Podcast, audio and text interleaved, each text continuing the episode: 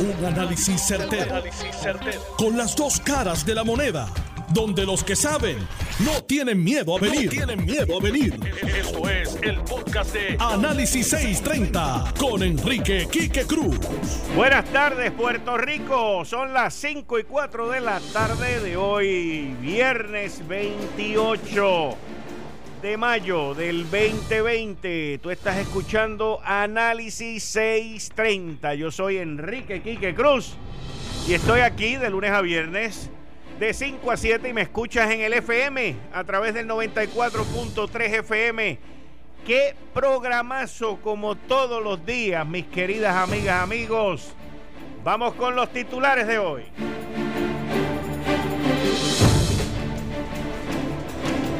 Bueno, tal y como lo anticipé ayer, se fue la luz hoy en la conferencia de prensa. Se fue la luz, se fue la luz. Y les tengo el análisis, porque mucha gente dice, ah, tú lo sabías, eh, tú sabías que ahí iba a haber sabotaje. No, no, no, no, no. No, no, no, no, no. Les tengo el análisis y es bien sencillo. Bien sencillo. Bien sencillo. La gobernadora, por otro lado, prácticamente vetó el proyecto de retroactividad a los convictos en las Cortes de Puerto Rico que fueron encontrados culpables por un jurado que no fue unánime. Así que en las expresiones que hizo la gobernadora fueron completamente en contra de ese proyecto. ¡Wow! Acusan de asesinato al policía en Minnesota imputado por la muerte de George Floyd. Y gracias a Dios sale del hospital la gente que fue atropellado la semana pasada por el vehículo ese Polaris, el todoterreno ese vehículo que estaba por ahí, el Ford Track. Y según información que me llegó la Cámara de Representantes en Puerto Rico está retrasando el inicio de los trabajos al 15 de junio, al 15 de junio, porque han encontrado decenas de positivos al COVID-19. Si hay alguien en la Cámara que me quiera llamar y quiera decir que esa información no es correcta, yo tengo un documento que dice que sí y esto retrasa los trabajos hasta el 15 de junio en la Cámara de Representantes. Hoy es viernes, eh, con el gabinete de los viernes, vamos a llamar hoy después de las cinco y media a Luis del Valle. Voy a tener una llamadita también con el senador Gregorio Matías. Y a las 6 de la tarde, a la, perdón, a las 5 y 45 voy a estar con los 5 minutos con mi psicólogo, el doctor en psicología Abdiel Cruz y a las 6 de la tarde, como todos los lunes y los viernes, con Héctor El Marrón Torres y Dani El Machete Hernández. Esto es Análisis 630 que acaba de comenzar. Son las 5 de la tarde en todo Puerto Rico. Puerto Rico. Hora de escuchar la evolución del análisis con el gabinete de expertos de mayor conocimiento en la radio puertorriqueña. Las fuentes más confiables. Fiscalización sin colores el Estado no puede pagar por la vagancia, el Estado no puede pagar por la ineficiencia, no puede pagar por la indecisión. Con las dos caras de la moneda, siempre en busca de soluciones. Es hora de escuchar a Enrique Quique Cruz en Análisis 630. 5 y 8 de la tarde de hoy viernes 28. Ayer en el programa de ayer aquí en Análisis 630, temprano, fue la primera media hora yo estaba haciendo un análisis y dije lo siguiente. A mí me dijeron esta mañana que la gobernadora tenía una conferencia de prensa mañana. Y yo todavía no he visto a ningún gobernante que haya ganado y revalidado mientras José Ortiz sea el director ejecutivo de Autoridad de Energía Eléctrica. Y nos vuelven a mentir nos dijeron hace dos días, hace dos días nos dijeron que ya estaban listos, que ya estaban listos, pero no es así, porque hoy cayeron unos aguaceritos y no son 70 mil los clientes que están sin luz, no son 70 mil, son más de 100 mil, más de 100 mil. Así que verifiquen, porque yo verifiqué, hay múltiples pueblos sin luz, hay 20 líos y hace dos días le estaban corriendo las relaciones públicas. Acá, aquel que tiene, el que le gusta beber vino bajo tierra, que los invita allí para que le digan las cositas buenas en los medios. Mire, no van. Está loco por vender más portátiles de eso. Está loco por vender. Y otro por comprar. Ay, Dios mío. Ay, Dios mío.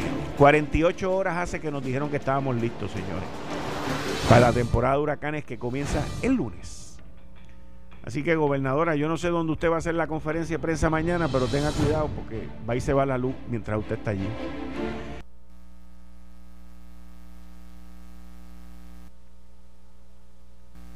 Eso es análisis, mis queridas amigas, amigos. Eso es bien sencillo. Miren, a Ricardo Rosselló, ustedes no se acuerdan cuando después del huracán María, él fue para allá y le habían dicho que iban a prender la planta y palo seco y todo aquel revolú y todo aquello y no prendió. ¿Cuántos gobernantes, si le ha pasado eso a un montón de gente? La gobernadora se tomó un riesgo completamente innecesario y eso puede haber sido o no puede haber sido sabotaje, pero la realidad es, ¿cuál fue la contestación que dio José Ortiz? Vamos a ver. Él dijo, ¿qué fue lo que él dijo? Él dijo que eso había sido un generador. ¿Ok? Pero, ¿y para qué tú tienes un generador puesto ahí? Yo le había dicho hace dos días que llevaran generador y que se cuidaran. Pero no era para que el generador estuviera corriendo. Además, si allí hay luz y él está corriendo con un generador, cuando el generador se daña, pues entra la luz. Pero eso no ocurrió así. Mis queridas amigas, amigos, y la gobernadora no lo acaba de entender. Son unos incompetentes. Son incompetentes. Y miren, después sacó un fusible y hizo una demostración allí. Y los mismos de energía eléctrica se reían, porque me lo contaron, del disparate que él dijo. Eso que él dijo de que se levanta y se despega, eso es falso. Cuando el fusible se daña, usted sube, lo saca y pone uno nuevo y vuelve y lo tranca. Pero no es que eso se dispara para arriba como si fuera el breaker que usted tiene en su casa. Y la prensa, como no sabe, y allí mismo no preguntan, pues los coge y les miente. Yo veo esas conferencias de prensa y me río. Y veo cuando lo llevan por ahí de tour para decir que estamos listos y me río. Y me acuerdo del año pasado cuando vinieron con los mismos postes, con los mismos transformadores y dijeron que no, que eso olvídate. Y todavía siguen los postes allí y los transformadores allí. A nosotros se nos dijo hace un año, José Ortiz y Danielito y el pelotero y Flashito, que es el que está a cargo de, las móviles, y, y Anthony, nos dijeron que iban a poner postes buenos y nuevos. Nos dijeron que aquí en Puerto Rico no iban a haber más postes de madera y yo los veo por ahí doblados y partidos por todos lados. Y estamos listos han hecho quedar a la gobernadora en ridículo. en ridículo. Y pueden echarle la culpa a quien quieran. Hay un solo culpable. Y se llama José Florencio Ortiz. El sistema no vale dos chavos. Y las prioridades de José Ortiz son darle un contrato nuevo a Pérez Canaval de 210 mil pesos que lo tengo en mi poder. Le han subido a 210 mil dólares. Y todavía por ahí hay gente criticando y buscando que porque el secretario de salud, Lorenzo González, se gana 21 mil pesos, cuando allí hay un asesor que se está ganando 210 mil pesos en la Autoridad de Energía Eléctrica y manda y va.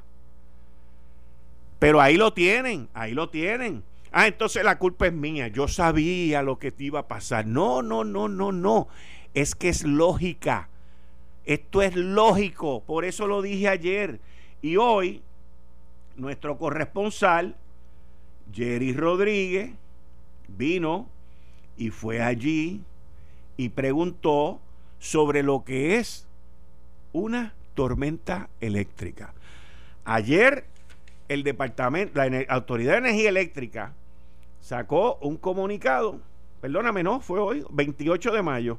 La Autoridad de Energía Eléctrica informa que debido a las tormentas eléctricas que están afectando varias zonas de la isla, el servicio se vio afectado para aproximadamente un 4% de eh, los 1.5 millones de clientes. Eso es mentira. Vuelven a mentir. Y vuelven a mentir decir de tormentas eléctricas. Pues nuestro corresponsal Jerry Rodríguez, como muy bien se tiene que hacer cuando se reporta algo y se investiga algo, le pregunto, escuchemos. Que la preocupación por las averías de ayer, pues prácticamente general en Puerto Rico, y usted dijo que, que no fue una, una lloviznita lo que cayó, como mucha gente. Entonces, yo quisiera que me recalcara cómo usted lo define lo que, lo que vivió ayer en términos meteorológicos Puerto Rico. Ah, no, yo no soy meteorólogo. Yo lo que digo es que el sistema eléctrico está preparado para cuando hay un voltaje que afecta, eh, ¿verdad? En pico, que afecta más alto de lo normal, que afecta el sistema, eso crea una corriente que va por los cables que puede llegar a su hogar. Usted puede tener cero lluvia y si usted tiene una tormenta eléctrica, se le va a caer el sistema igual donde quiera que haya un alto voltaje. Porque el sistema va a evitar que ese alto voltaje cree una corriente que vaya a su hogar. Esto se hace para proteger al consumidor. O sea que lo que se, se puede definir entonces como una tormenta eléctrica la, parte, la parte eléctrica es la que afecta principalmente el, sistema eléctrico, pues, correcto. Pues, entonces, realmente si es una tormenta eléctrica y nos dejamos llevar por la definición, quiere decir que para una tormenta eléctrica tiene que haber caído una pulgada o más de granizo, tiene que haber tenido vientos sostenidos de 57 millas por hora o más, tiene que formarse un tornado. Quiere decir que entonces lo que, lo que ocurrió en Puerto Rico ayer fue más entonces que, que una lloviznita, pero tampoco se puede catalogar como como una tormenta eléctrica. No, yo, yo creo que debe hablar como meteorólogo. Yo no, de eso, de categorías, yo no sé. Yo te digo cómo funciona el sistema eléctrico. Si usted tiene, eh, ¿verdad?, rayos, relámpagos, y el sistema eléctrico detecta que tiene que protegerlo a usted, porque eso se, se establece con unas medidas, eso se diseña por unos ingenieros, pues él se tumba para evitar que esa descarga eléctrica llegue a su hogar. El nombre, ellos no buscan nombre, ellos miran que usted se proteja. Esto es para proteger eh, la vida y propiedad. Pero, de seguimiento. Pero entonces me refiero a que lo que ocurrió ayer en, lo que ocurrió ayer en Puerto Rico fue menor a una tormenta eléctrica. Vamos a buscar un meteorólogo del aire, le preguntamos. Eh, sí, quisiera añadir a, a Noti1. Yo creo que el mensaje importante para nuestro pueblo es que no importa la situación atmosférica que ocurra, no importa que sea lluvia como un meteorólogo la pueda catalogar, lo importante para nuestro pueblo es saber que se está preparado y si se fue la luz, ¿por qué se fue la luz? Yo creo que aquí lo importante que ha explicado el ingeniero es que el evento que ocurrió ayer, por las razones que fuera, eh, fue protegiéndose el sistema y protegiendo probablemente los equipos y las diferentes personas que tienen en su vivienda. Él le explicó con el equipo aquí que es automáticamente abre para protegerse, que no es, ¿verdad? Eh, que no había una razón de ser para que eso eh, se fuera a la luz en el día de hoy. Así que yo creo que lo importante es que para nuestra gente, que no importa el evento que ocurra, la autoridad se ha ido preparando para darle una respuesta adecuada, rápida y efectiva a nuestra gente en caso de una emergencia. Pero, Juan, gobernadora, pero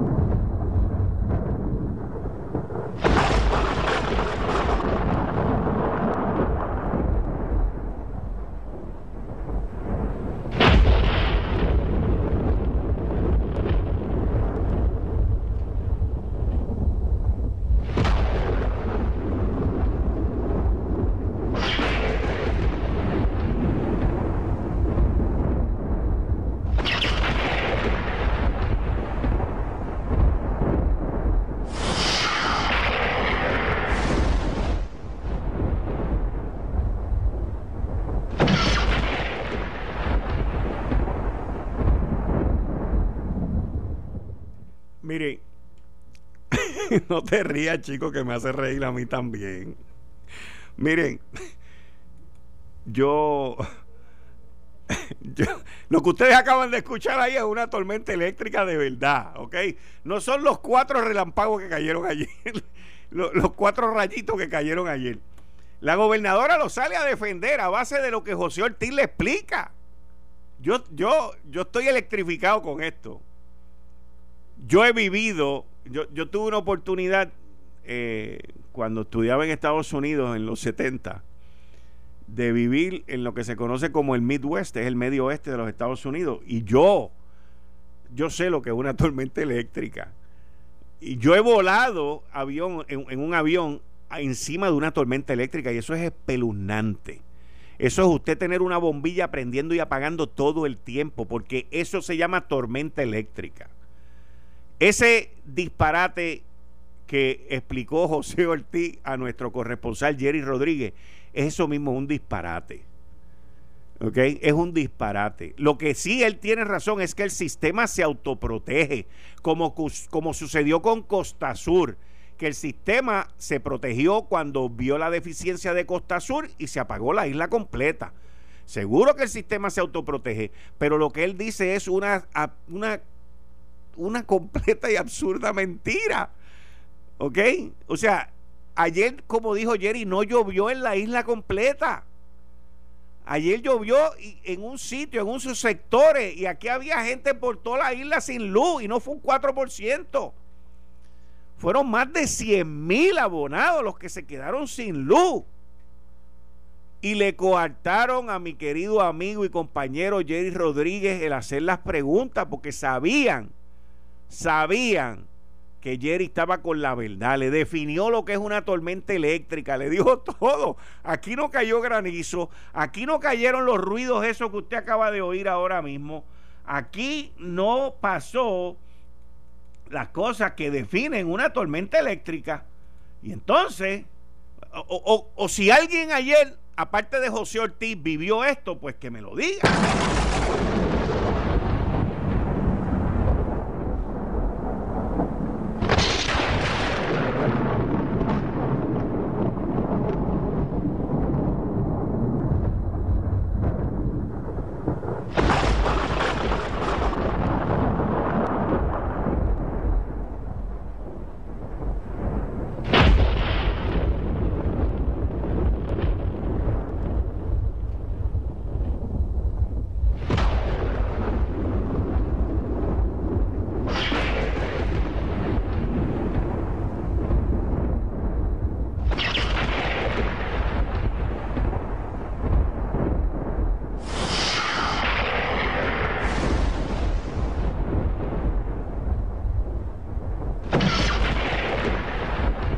Eso es como Star Wars, señores.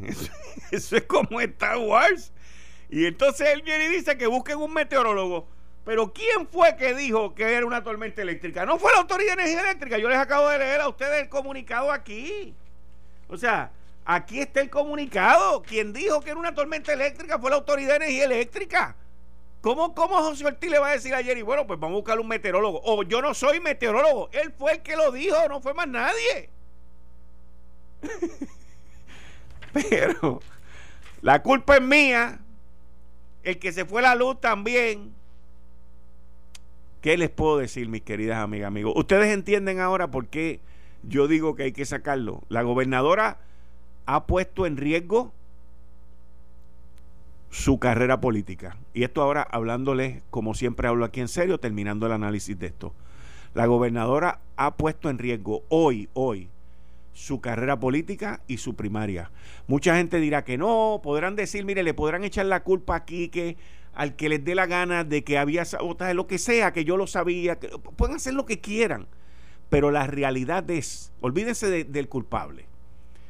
Yo lo advertí ayer y lo advertí no porque lo sabía, es que era tan lógico porque ya le había pasado a Ricardo Rosselló y esto ya había ocurrido en varias ocasiones anteriormente.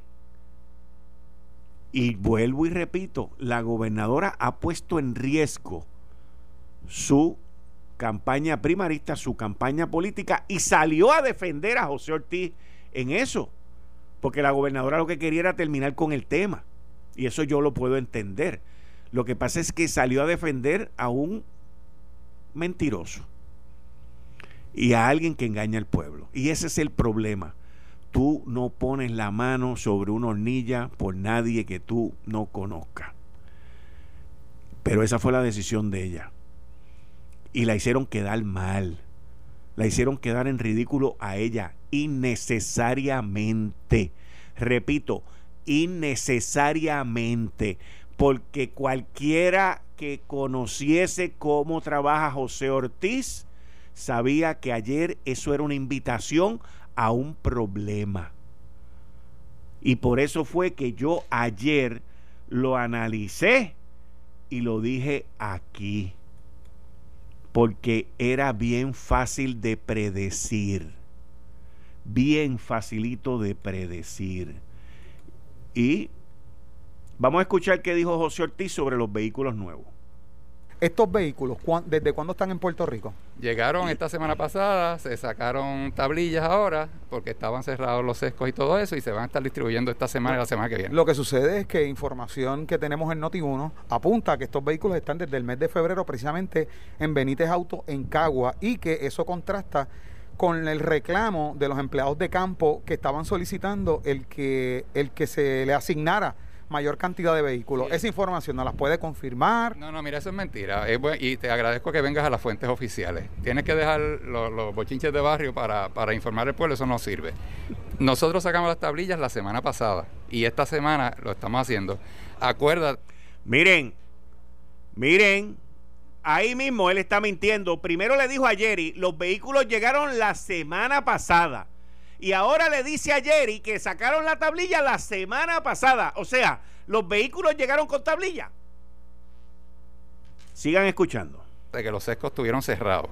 O sea, no habían transacciones que tú pudieras hacer. Eh, así que nosotros tenemos, eh, lo, obtuvimos, llegaron eh, hace dos o tres semanas. Llegaron ahora hace dos o tres semanas. ¡Wow! Llegaron hace dos o tres semanas. miren, no soy yo este sonido vale un millón. Ave María, Jerry, te votaste. Y estuvimos gestionando las tablillas, nos ayudó también. Eh, Pero las tablillas ya las tenían la semana pasada. Estos vehículos, ¿desde Vamos a escucharlo de nuevo. Llegaron esta semana pasada, se sacaron tablillas ahora porque estaban cerrados los sescos y todo eso y se van a estar distribuyendo esta semana y la semana que viene. Lo que sucede es que información que tenemos en Noti1 apunta a que estos vehículos están desde el mes de febrero precisamente en Benítez Auto en Cagua y que eso contrasta con el reclamo de los empleados de campo que estaban solicitando el que el que se le asignara mayor cantidad de vehículos. Esa información no las puede confirmar. No, no, mira, eso es mentira. y te agradezco que vengas a las fuentes oficiales. Tienes que dejar los, bochinches de barrio para, para informar al pueblo, eso no sirve. Nosotros sacamos las tablillas la semana pasada y esta semana lo estamos haciendo.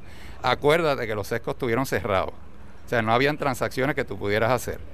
Eh, así que nosotros tenemos, eh, lo, lo, obtuvimos, llegaron eh, hace dos o tres semanas eh, y estuvimos gestionando las tablillas, nos ayudó también eh, para el pago de las mismas el secretario de, Hacienda, porque estaba todo cerrado, las colecturías y todo lo demás. o sea que tanto las órdenes de compra como la demás documentación registra y se puede probar de que esto llegó en estos días y no fue en febrero y que no hay orden de compra de, diciembre del 2019. Según te expliqué. ¿Mm? Según te expliqué.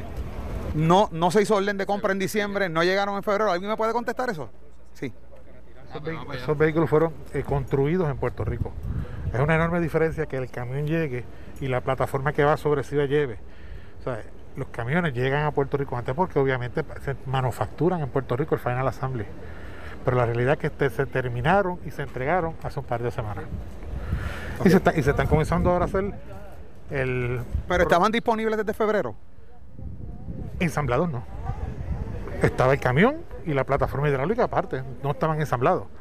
Y Benítez, no es Benítez Cagua el que se llevó la subasta, por cierto, es Benítez Humacao, y se, ensamblaron en 11 Service en Cagua. Son cosas un poco diferentes. La información que te llegó no es precisa. Lo que el director te está mencionando es lo correcto. A la Autoridad de Energía Eléctrica, el suplidor no los hizo disponibles hace varias semanas, obviamente, ahora estamos en las partes de inspección finales, él tuvo unos señalamientos, hubo unos pequeños detalles que hubo que ajustarle, hubo que sacarle licencia y permisología, todavía le falta el sello expreso, que lo tarás que no lo tiene, y ya la semana que viene, muy bien, probablemente salgamos de aquí y comencemos a entregarlo ya. Bueno, pues muchas gracias al señor Juan Rovira Rivera por esta información que tuvo que salir por segunda vez. La primera vez fue la gobernadora y ahora tuvo que salir Juan Rovira. Juan, yo solamente te voy a decir algo. Vamos a corroborar la información, tal y como tú lo has dicho. Tú saliste también a defender a defender a el indefendido. Eh, estás escuchando el podcast de Noti1. Análisis 630 con Enrique Quique Cruz. Matías, ¿cómo tú estás? Dios te bendiga, Quique, Dios te bendiga. Felicidades, mi hermano, muchas felicidades y que Dios te bendiga a ti también. Ya tú sabes, más, que agradecido de Dios. Cuéntame, ¿cómo, ¿cómo te sientes? ¿Cómo fue esa juramentación ayer? ¿Cómo te sientes? Mira, Kike, yo te diría la verdad, yo lo más emocionante, lo más que me emociona de todo esto es que varias de las personas que estaban a mi alrededor, yo, yo le había hablado de la promesa que Dios me había dicho, que iba a ponerme en posiciones para ayudar a la gente y, lo que me emociona es que esa gente van a ver que, que cuando uno confía en Dios y Dios, y Dios es real y, y verdaderamente ahora estar en la posición de, de, que yo he luchado por lograr el beneficio para los policías, ahí se añadieron los compañeros correccionales, los compañeros municipales, y que uno ahora va a tener la oportunidad de legislar en favor del servidor público negado que tanto policía como, como hasta los compañeros hasta que trabajan en la empresa privada, es bien gratificante. Ven acá, eh, yo, leí en, en los medios que, que ayer mismo tú presentaste un proyecto y toda esa cuestión. Este, explícame lo que es ese proyecto. Correcto, aquí que la ley 127 de 1958 se creó para, para darle una especie de pensión a, a los familiares de los de los policías fallecidos por unas causas que eran en medio de un tiroteo, en medio de un arresto que quedaran incapacitados. Pues yo en estos momentos, partiendo la premisa de que estamos pasando por esta pandemia del COVID-19, sometí una, un proyecto de ley para enmendar la ley 127 para que entonces cualquier policía personal correccional, policía municipal o estatal, fallezca por a través por culpa o, por la condición del COVID-19, eh, los familiares tengan una pensión y a la dama, a la esposa, se le dé hasta 60 mil dólares para pagar eh, la casa si tienen deuda o para ella, porque entiendo de que eh, eh, ya hay compañeros, ya hay dos compañeros míos que fallecieron por esto y no es justo que, que los policías que salieron a la calle y los compañeros correccionales que se están arriesgando y cada uno de los compañeros municipales eh, puedan perder la vida por esto y se queden sin ningún beneficio. Wow.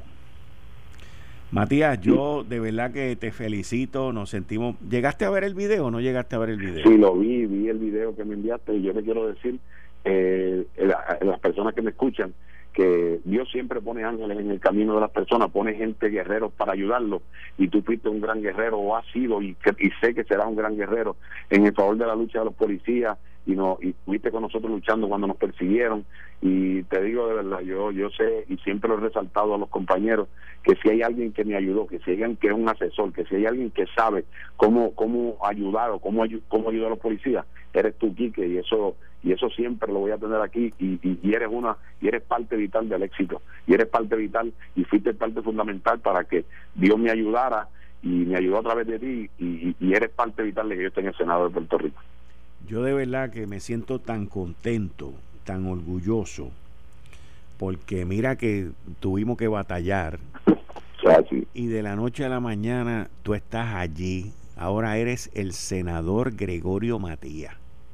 Así mismo que lo imposible, como yo digo, mucha gente tratando de mancillarme, mucha gente decía que era imposible, pero yo siempre decía que yo le sirvo al Dios de lo imposible y Él hace lo imposible posible y llegué de la manera que nadie se esperaba, para que nadie tenga duda que no es Gregorio Matías el que llegó allí porque pudo, sino porque Dios lo quiso poner allí y que lo tengo que honrar a Él y así lo honraré defendiendo, protegiendo y legislando para mis padres, tanto para los servidores públicos, tanto para la gente residencial, para la comunidad dominicana, porque yo llegué aquí a los tres años, me enseñó mi madre a amar a mi país, que es República Dominicana, pero me enseñó a amar a Puerto Rico y por eso he trabajado en el servicio público defendiendo vidas y propiedades por más de 27 años. Y ahora tendré la oportunidad desde el Senado de Puerto Rico de legislar para la gente humilde que hablaba Ferré, de también luchar por un ideal que desde chiquito yo aprendí que yo esto tenía que ser Estado, porque la gente de nosotros se nos está yendo a la nación buscando allá lo que podemos tener aquí, pero como somos una colonia no hemos logrado, y mi lucha va a ser directa para buscar los beneficios al servidor público y lograr la estabilidad para Puerto Rico. Excelente, Gregorio. Así que te deseo mucho éxito. Te deseo que, que sigas cultivando tu, tu fe, que sigas cultivando tu familia, sobre todo, y, y que ganes esa primaria para que estés el año que viene ahí eh, como senador por un cuatrenio completo. Dios te bendiga aquí que yo siempre voy a estar aquí para ayudarte, para apoyarte y, y que tú sigas triunfando.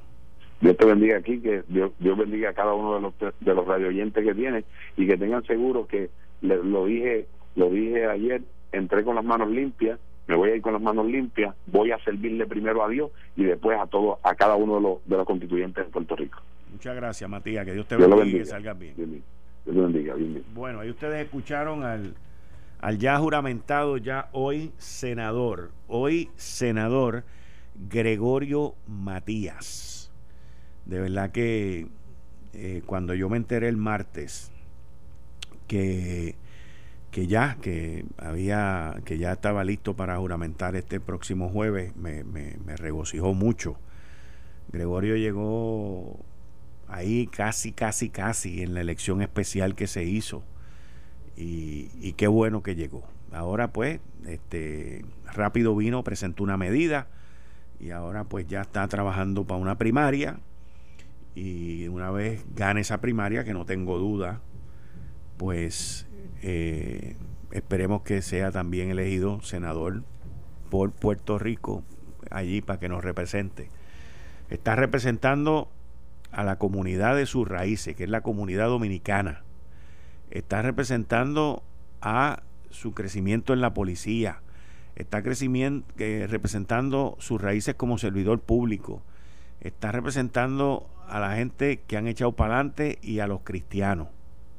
Así que tiene ahí un, un, una combinación excelente para triunfar y como le dije a él en el video, él ayer juramentó entrando al Senado con su esposa, su familia, con la frente en alto y que el día que él se vaya, se vaya también con su esposo y con su familia con la frente en alto.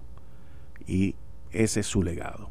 Mucho éxito, que Dios lo bendiga y lo ilumine y lo guíe por buenos caminos para ayudar al pueblo de Puerto Rico. Mi apoyo, siempre. Bueno, buenas tardes. Buenas tardes. Buenas tardes, Quique. Buenas tardes el doctor Abdiel Cruz. Cinco minutos con mi psicólogo. Hoy tenemos unos minutitos más, este doctor, así que, pero sin poner presión. O sea, usted decide ahí. Usted decide. Claro, así que arranque. Claro, claro, claro. Eh, yo debo comenzar hoy la con la pregunta: ¿Has pensado cómo sería tu vida sin dejarte de quejarte? Dejarte quejarte.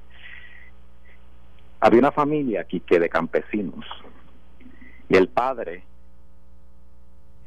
que eh, dijo que la, eh, constantemente la mala suerte estaba en su familia. Y comentó, nuestro caballo se ha escapado. La madre de la familia, que era demasiado sabia, le dijo, sabemos que el, caballo, que el caballo se escapó. Ahora, si eso es buena o mala suerte, lo sabremos con los días. Día siguiente, el caballo regresó y volvió con una yegua. El padre de la familia vuelve y dice, qué buena suerte tenemos. Nuestro caballo regresó ahora con una yegua. Ya no es uno, ya son dos.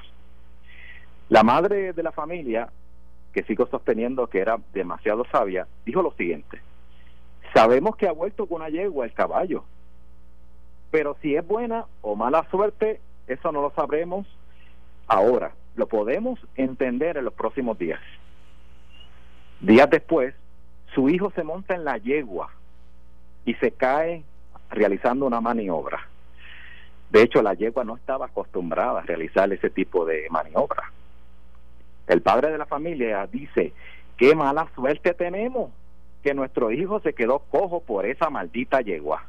La madre, que era muy sabia, respondió, sabemos que ha quedado cojo nuestro hijo, lo sé, pero si es buena o mala suerte, eso lo sabremos con el tiempo. Tiempos después llegó la guerra y el hijo no calificó para la guerra, para esta guerra, ser uno de los recursos, ya que no podía ser eh, parte debido a su cojera. Su padre volvió y dijo, qué buena suerte tenemos ahora que nuestro hijo está con vida gracias a la cojera, porque lamentablemente todas las personas que fueron a la guerra fallecieron. La madre de la familia, que era muy sabia, le dijo, en la época de aflicción, en el tiempo de las pruebas, no podemos ver las cosas buenas, pero esas cosas buenas las podremos ver cuando pase el tiempo. Yo me puedo imaginar la cantidad de, que, de quejas que muchos y muchas se han levantado durante este comienzo de año. El mundo, por ejemplo, el mundo hoy vive mal, de un break. Eh, Quique, que está pasando cerca de mi casa una, una algo. Ok. Dame un break. Está bien, no hay problema. Ahí doctor. está, ahora, ahora estamos. Dale, Ahí estamos. si fuera por la señal, estoy fuera de mi casa, así que mi excusa. Vuelvo a repetir, yo me imagino la cantidad de excusas y quejas que se ha levantado en las comunidades, en las personas individuales. El mundo hoy está mal, el gobierno no satisface mis necesidades, la iglesia no tiene respuesta, esto se chavó, no hay solución. Mis amigos se desaparecieron, mi jefe no me comprende, la ciudad está sucia, las calles están rotas, nadie conoce mi trabajo, los precios se dispararon. Esto no es vida, dice alguna persona que estaba al lado mío, así no vale la pena. Para el 1918, y es bueno repasar la historia, la secuencia de sismos desarrollado en Puerto Rico y las comunidades se reformaron y luego de esos sis- sismos, esa pandemia se levantaron. Ahora que estamos en tiempo de cuarentena, en cuarentena debo de mencionar, aislamiento, pandemia, virus. Pregunto yo, ¿será que necesitamos la vieja campesina que es muy sabia que nos pueda decir las cosas buenas las veremos con el tiempo? Y termino. Termino con la frase que todos estos días he estado y, y mencioné que con la ayuda del Señor lo voy a hacer. La frase de hoy es, sé libre de la queja y vive mejor. Vuelvo a repetir, sé libre de la queja y vive mejor, porque los buenos tiempos van a llegar. Yo por eso, mi querido amigo doctor en psicología Abdiel Cruz, todos los días cierro mi programa, aún con amigos que me critican, diciendo que mañana va a ser mejor que hoy. Lo he escuchado. Y yo desde que inicié mis pininos en la radio, decidí terminar con esa frase. Porque lo último que uno pierde solamente cuando muere es la esperanza. Y, y qué bueno que, que usted trajo esa historia, trajo esa, esa- ese, e- ese gran mensaje hoy, terminando viernes, porque yo tengo mi, mi historia sobre esta pandemia. Y yo creo que lo he dicho aquí anteriormente, pero no me canso de repetirlo. Y lo más importante, no me canso de decírselo a quienes hay que decírselo, que es a mis hijos y, y a mi esposa.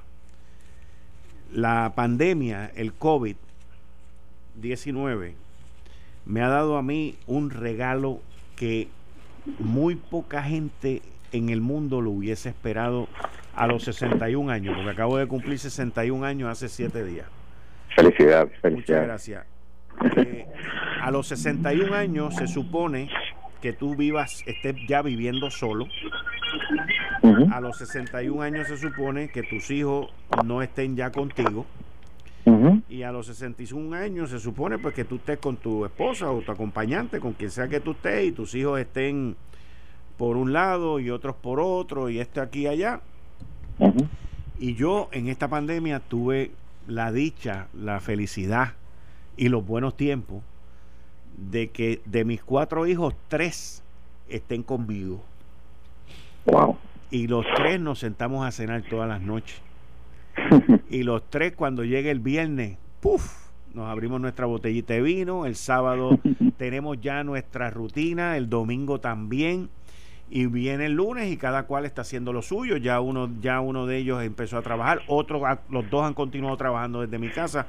Pero yo tuve esa, esa suerte porque yo tengo dos de mis hijos que viven fuera de Puerto Rico y yo viendo este desastre que venía para la ciudad de Nueva York, desde bien temprano en el mes de marzo les dije, quiero que vengan, quiero que vengan, quiero que vengan. Hasta, ellos estaban trabajando de su apartamento.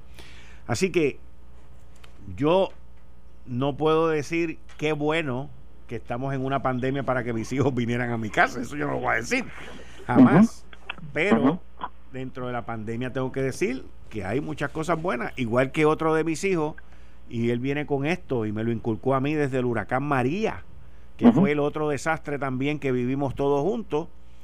Y que fue, él me decía al principio, cuando no teníamos agua, no teníamos luz. Y al principio él me decía, papi, vamos a concentrarnos diariamente en lo que se conoce como small victories, una victoria pequeña. Me dijo, todos los días algo bueno nos va a suceder. Y mira, desde el día que ese muchacho me dijo eso, no te niego que todos los días pasaba algo bueno. Todos los días pasaba algo positivo. Y él era, en eso es que nos vamos a enfocar. Y estoy hablando de que en aquel momento, hace tres años, yo tenía 58 y él tenía como 30 o 31, eh, 29 o 30. Y, y esas son cosas que uno aprende de estas crisis.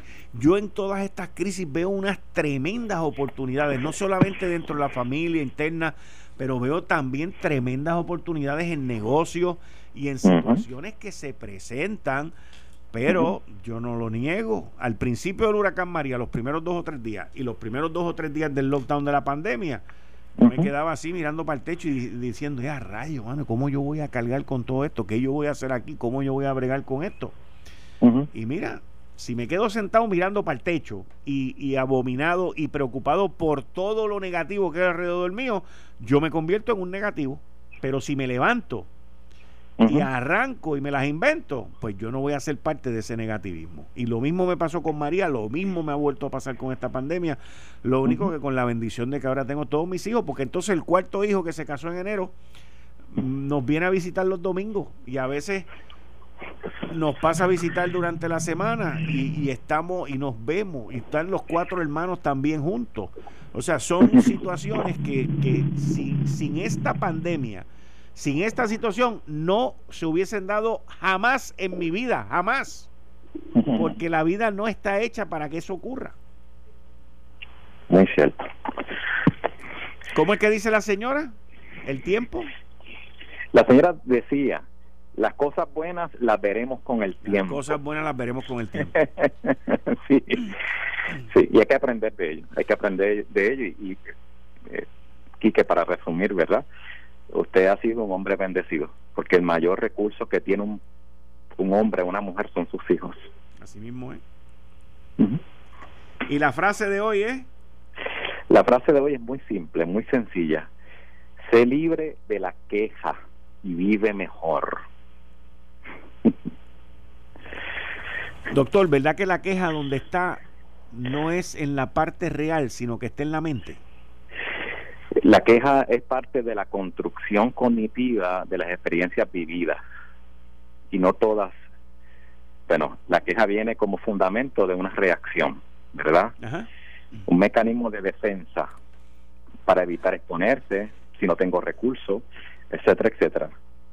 Pero lo que hace es que aviva la desesperanza, aviva el dolor, el sufrimiento. Yo la semana que viene quiero hablar de cómo uno puede comenzar a tratar de controlar o de amortiguar o de aminorar los ataques que tu mente te hace a ti. aquella, aquella persona no me miró, aquella persona no me saludó, yo le caigo mal a aquella persona. O sea, ese, esos son unos ataques que hay gente que los recibe constantemente, pero en unos bombardeos nucleares brutales. Y yo entiendo que eso se puede controlar. Y la semana que viene yo quiero empezar a hablar de eso. y para que podamos comenzar desde hoy, eso se llama rumiación de pensamiento. Así que lo manejaremos la semana que viene. Rumiación, porque esa es la manera como comen las vacas, ¿verdad? Rumiación, correcto. Cuando rumea la vaca, que constantemente está masticando, masticando, está toda la noche masticando. Así mismo el pensamiento sigue dando vueltas toda la noche. Así mismo. Se vuelve crónico. Doctor, un lindo fin de semana a usted, a su familia, cuídese y nos vemos aquí con cinco minutos con mi psicólogo. Esto fue el, podcast de Notiuno. Análisis 630 con Enrique Quique Cruz. Dale play a tu podcast favorito a través de Apple Podcasts, Spotify, Google Podcasts, Stitcher y notiuno.com.